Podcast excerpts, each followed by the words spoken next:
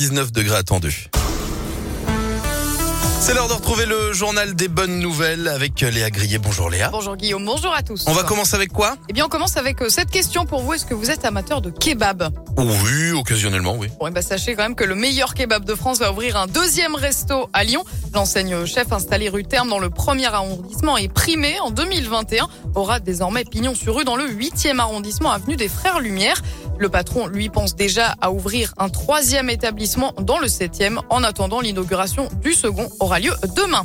Avis aux fans de belles toiles, un tableau du célèbre peintre Van Gogh est exposé en Haute-Loire dans la région en ce moment.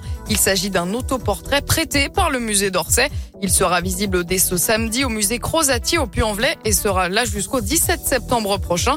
Parmi les autres autoportraits exposés, on retrouvera aussi ceux de Monet ou encore de Cézanne. On continue avec cette bonne nouvelle pour les amateurs de randonnée. La firme américaine Google a annoncé une mise à jour de Maps qui va intégrer des sentiers pédestres et aussi permettre de garder le fond de carte même sans connexion Internet. Cette nouvelle version se concentre pour le moment sur les parcs nationaux et devrait arriver chez nous dans les mois à venir. C'est marrant ça. Oui, c'est très Il y a un mec avec une caméra qui est passé dans le, qui est parti, qui allait faire des randonnées. Et ils ont cartographié du Ah, moins. je trouve ça incroyable. C'est bien.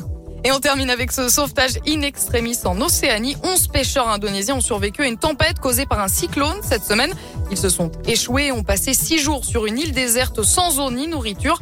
Grâce aux débris de leur bateau, ils ont pu construire un abri de fortune avant d'être finalement retrouvés par les autorités australiennes. Ils ont en fait été repérés par un, un avion des forces frontalières et ont été conduits à l'hôpital dans la foulée. Merci beaucoup Léa. À tout à l'heure. À tout à l'heure.